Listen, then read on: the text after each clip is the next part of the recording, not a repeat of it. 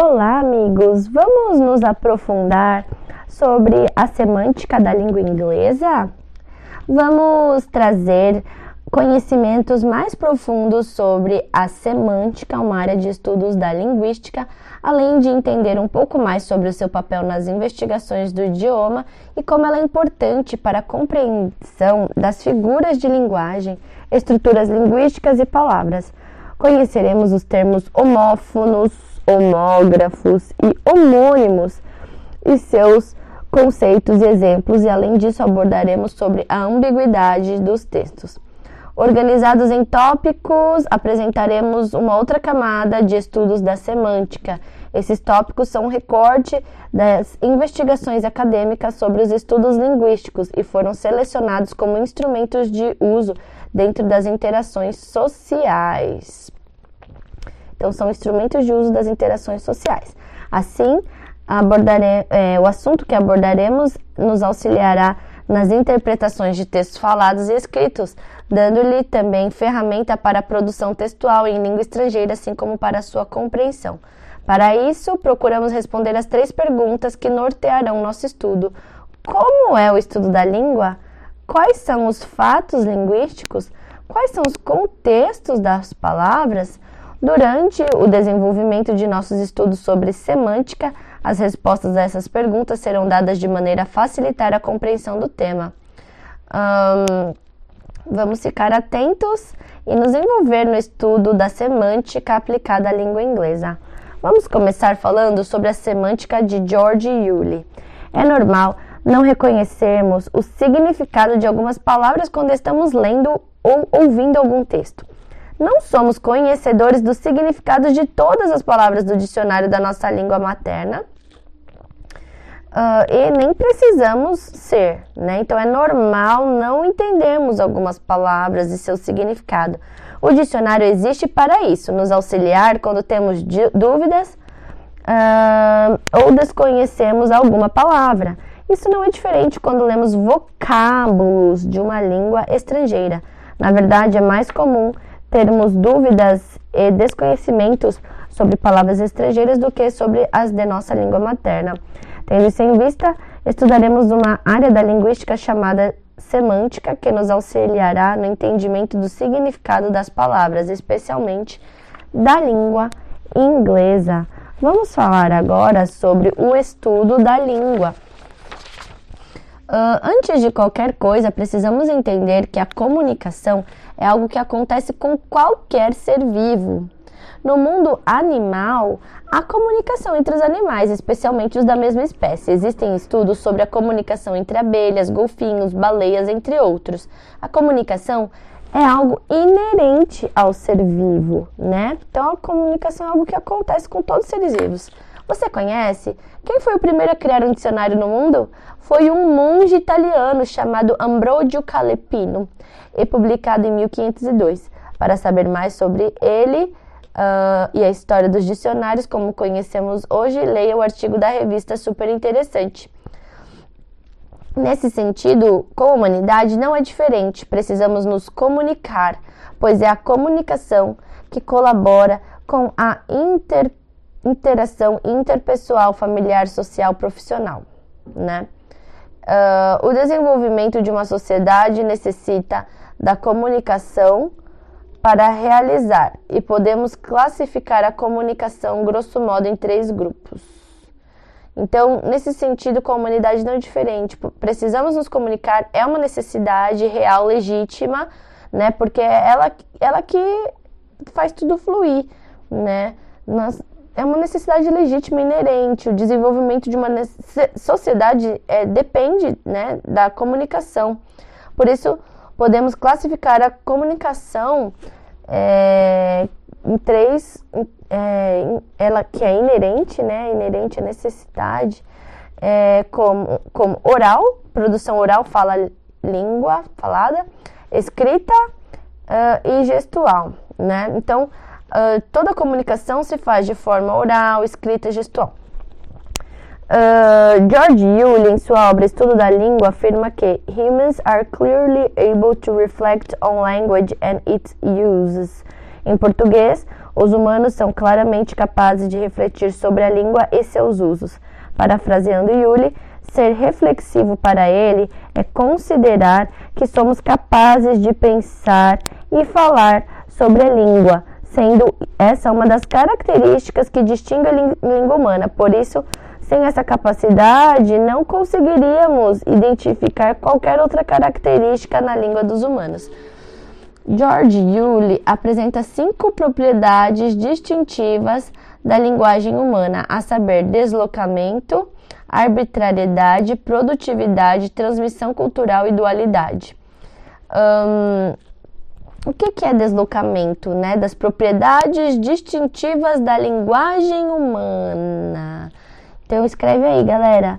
Propriedades distintivas uh, da linguagem humana. É, o, o deslocamento, displacement, que é uma propriedade distintiva da linguagem humana. O deslocamento é a capacidade de se deslocar no tempo, é a capacidade de fazer referências ao passado, futuro, capacidade de se referir a coisas e lugares. Assim diz Yuli, it allows language users to talk about things not present in their immediate environment. Displacement allows us to talk about things and places. Angels, fairies, Santa Claus, Superman, heaven, hell, whose experience we cannot even be sure of. Isso permite que os usuários da língua conversem sobre as coisas que não estão no presente, dentro de um ambiente imediato. O deslocamento nos permite falar sobre coisas e lugares. Uh, anjos, fadas, Papai Noel, Super-Homem, Céu Inferno, cuja existência não temos certezas. Essas características ou propriedade é complexa dentro da linguagem humana, pois podemos nos referir a coisas, lugares, pessoas, tempos que não estão acontecendo ou presentes no momento da fala. Veja um exemplo para melhor ilustrar o que a propriedade significa de deslocamento. I saw John last week visiting an art gallery downtown. Vi João na semana passada visitando uma galeria de arte no centro da cidade. No exemplo acima, tanto em português como em inglês, podemos entender que João foi visto num período de tempo que não é o presente e em lugar onde não estamos. Só conseguimos expressar isso porque a linguagem humana permite a construção de sentenças complexas com significados que não são rasos. Então, o deslocamento é uma propriedade que nos permite transitar pelo tempo, espaço, situações que não é possível acontecer numa comunicação entre animais. Por exemplo, porque o animal possui uma comunicação que podemos chamar de pontual, tanto no tempo como espaço. Então, animais uh, igual comunicação pontual, né? É, a gente está falando aqui do uh, da semântica de George Yulee, que estuda a língua, e ele fala que os humanos refletem, né? Refletem no, no uso da sua própria língua. É o Yuli. Um, vamos falar sobre a arbitrariedade, tá bom? Agora, sobre a arbitrariedade. Uh, arbitrariedade, arbitrariness, uh, a relação não natural entre a palavra e o significado da coisa, ou seja, é arbitrário, porque não existe uma razão lógica uh, das coisas, lugares, entre outros, terem o nome que tem. Isso ocorre tanto na língua materna como na estrangeira. Para Yuli, it's possible to make words fit the concept they indicate, but this type of game only emphasizes the arbitrariness of connection that normally exists between a word and its meaning. Um, então, é possível fazer as palavras se encaixarem no conceito que elas indicam, mas esse tipo de jogo somente enfatiza a arbitrariedade da conexão que normalmente existe entre a palavra e seu significado. A arbitrariedade é uma realidade dentro da linguagem humana, pois as palavras e os significados de tudo o que existe não possuem uma relação de lógica coerente. né? Por exemplo, por que, que um sofá chama sofá? Sei lá, não faz muito sentido.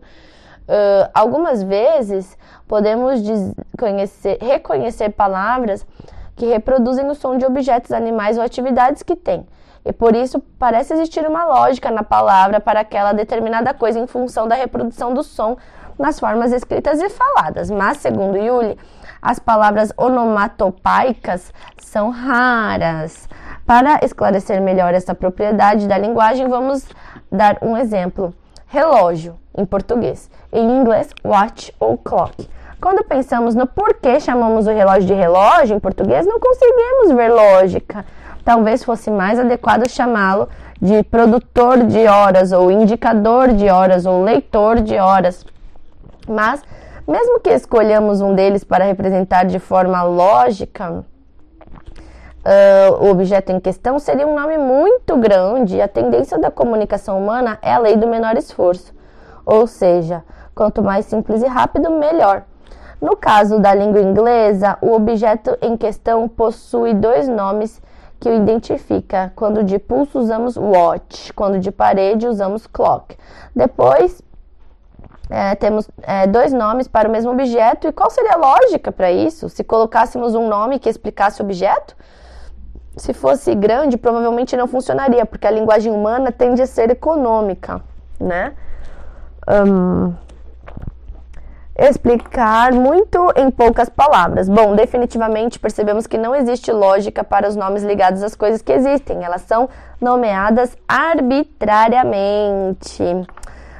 Também vamos falar sobre a produtividade dentro da semântica de Yuli. O que seria isso? A capacidade é, a produtividade diz respeito à capacidade do ser humano de criar novas expressões pela manipulação das fontes linguísticas para descrever objetos e situações, que é infinita. A criatividade humana no uso da linguagem é muito produtiva e é por isso que essa propriedade é uma característica importante dentro da linguagem humana. Né? Então, primeiro é a, o deslocamento, depois a arbitrariedade e também a produtividade. Yuli explica que the human given similar circumstances is quite capable of creating new signal after initial surprise, perhaps by saying something never said before, as it as in hey, watch out for flying snake. O humano em circunstâncias similares é muito capaz de criar um novo sinal depois de uma surpresa inicial, talvez por algo que nunca aconteceu antes, como por exemplo, ei, olha uma cobra voadora. Algumas sentenças antes da selecionada acima uh, explica que os animais, de maneira geral, podem ter sinais que ajudam na sua comunicação, como ocorre com as abelhas, mas eles não são capazes de produzirem novos sinais para expressarem algo novo que esteja acontecendo. Vejamos um exemplo que esclarece isso melhor. Yuri apresentou a situação das abelhas através dos estudos sobre a sua comunicação, que ocorre por meio de danças que indicam a localização dos lugares onde há flores para abastecer a colmeia. Em essa comunicação, ela é limitada porque é, não podem indicar um lugar diferente que já visitaram no passado ou criar um sinal novo para expressar uma situação que possa estar acontecendo. Em outras palavras, a propriedade da produtividade é algo do ser humano, pois ele é o único capaz de criar alguma expressão nova para a situação nova ou algo novo que surja. Assim, a capacidade de criar expressões e palavras novas não tem limites dentro da linguagem humana. Bom, vamos ver aqui. Hum, hum, hum. É, The problem seems to be that B communication has fixed set of signals for communication uh, has a fixed set of signals for communication location and they all relate to horizontal distance. The bee cannot manipulate its communication system to create new message for vertical distance. O problema parece ser que a comunicação da abelha tem um conjunto fixo de sinais para comunicar a localização e eles todos estão relacionados à distância horizontal. A abelha não pode manipular seu sistema de comunicação para criar uma nova mensagem para a distância vertical. Então, o trecho acima indica qual propriedade que as abelhas não têm Qual que é essa propriedade que elas não têm? É a da produtividade, que é de criar né, novos sinais. Bom, uh, e outro ponto, né, que o Yuli fala bastante é o da transmissão cultural. O que, que é a transmissão cultural? Está ligada ao meio, à sociedade, à família em que se encontra o indivíduo. A influência linguística não é genética, muito menos fisiológica, mas social, né? Então, não é nossa estrutura fisiológica que nos faz falar, ela é apenas o meio pelo qual falamos. A laringe, a faringe, a língua, os dentes, o palato, o nariz, os pulmões, nos componentes fisiológicos que dão condições para que falemos. Mas não só falamos realmente quando ouvimos o outro e por constância ou imitação, repetimos o que ouvimos. Então, um, todo o nosso aparelho, né, um, de comunicação nos dá essa condição para que falamos, falemos, mas só falamos realmente quando ouvimos o outro, por constância ou imitação. Então repetimos. Não existe um órgão específico para fala, como termos para respiração, uh, filtragem do sangue, que é os, os rins, né, são os rins, bombeamento, circulação de sangue, que é o coração, pulmões. A fala, ela é uma ação que acontece com o auxílio de várias partes do corpo. Então, pulmões, respiração, rins, filtragem do sangue, coração, bombeamento. Mas não tem o órgão da fala específico, porque ela acontece com várias partes do corpo. Se uma delas tem algum tipo de problema, isso pode sim prejudicá-la. A transmissão cultural se inicia através da língua falada, da comunicação em família, célula máter da sociedade. Se uma família estrangeira vir para o Brasil, por exemplo, com um bebê de colo, com certeza a língua que ele falará é a língua que a família fala, mas se desde cedo tiver contato com a língua nativa do povo onde está vivendo, a língua estrangeira também se tornará uma língua principal, pois será o idioma que usará para se comunicar com o mundo fora de sua casa, né? Um, então, essa transmissão cultural se inicia através da língua falada. O mesmo ocorre com crianças estrangeiras que são adotadas. Elas terão características biológicas de seus pais, mas falarão a língua de sua família adotiva.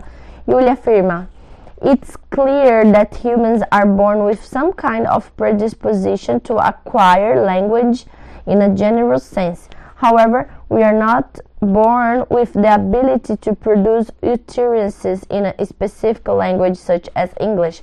We acquire our first language as children in a culture. É claro que humanos nascem com algum tipo de predisposição para adquirir linguagem no sentido geral. No entanto, nós não nascemos com a habilidade de produzir enunciados numa língua específica, tal como inglês. Nós adquirimos a nossa primeira língua como crianças inseridas na cultura. Diferentemente da comunicação dos animais, a sua produção sonora está mais ligada ao seu instinto do que à sua influência social. Interessante. Né? Os animais não estão sujeitos a influência social, né? A abelha que anda com o pernilongo não vai fazer barulho de pernilongo. Então, Yuli afirma também que as criaturas nascem com um conjunto de sinais específicos que são produzidos instintivamente, mesmo se estiverem isolados de seu grupo. É... Não é o caso dos humanos, que se por alguma razão não é, ficarem isolados, não conseguem produzir palavras instintivamente. Essa propriedade da linguagem humana é importante para o nosso desenvolvimento linguístico, como também para o nosso desenvolvimento intelectual, social, moral, ético, relacional, profissional, emocional, sentimental, espiritual, na verdade, em todas as áreas que fazem parte do ser humano e da sua vida em comunidade em sociedade. Então, esse desenvolvimento né, da linguagem é muito importante né, para o nosso desenvolvimento intelectual, pessoal, moral. E Uh, o quinto princípio aqui do Yuli é a duality, dualidade, também conhecida como dupla articulação.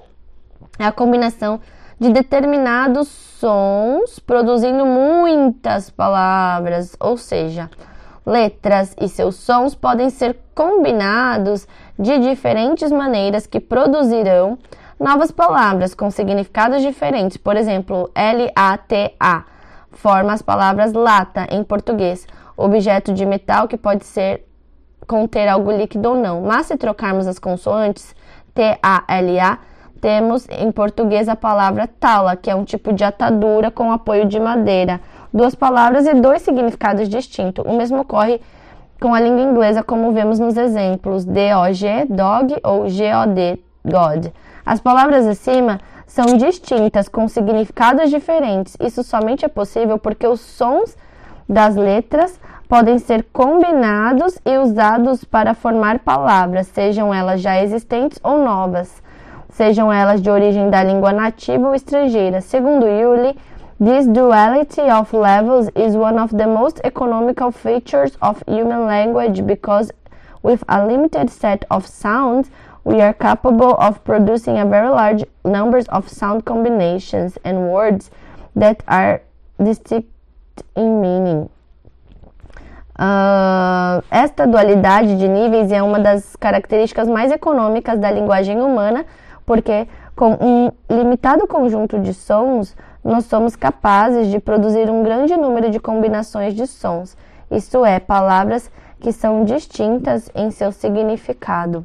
A dualidade é uma propriedade da linguagem humana muito necessária para o enriquecimento linguístico, porque é ela que permite a pluralidade de palavras e a infinidade de formações de significados. Então a dualidade ela é muito necessária, porque é justamente ela que permite essa infinidade de formações de significados, né?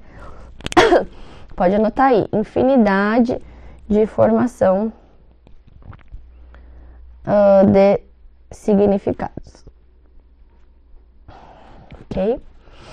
Um, você quer ver um filme de 1994 chamado Nell, N-E-L-L, dirigido por Marco Apted, conta a história de uma jovem que é encontrada em uma casa isolada por um médico e todo o processo que ele passa para entender qual o problema que ela tem. Esse filme lhe ajudará a entender como a vida isolada pode gerar pro problemas diversos, de diversos tipos no desenvolvimento da linguagem. Uh, o estudo da língua de George Yulee nos traz elucidação sobre a linguagem humana, e isso nos ajuda a compreender um pouco a complexidade da comunicação do ser humano em comparação com a dos outros seres vivos que se comunicam indistintivamente.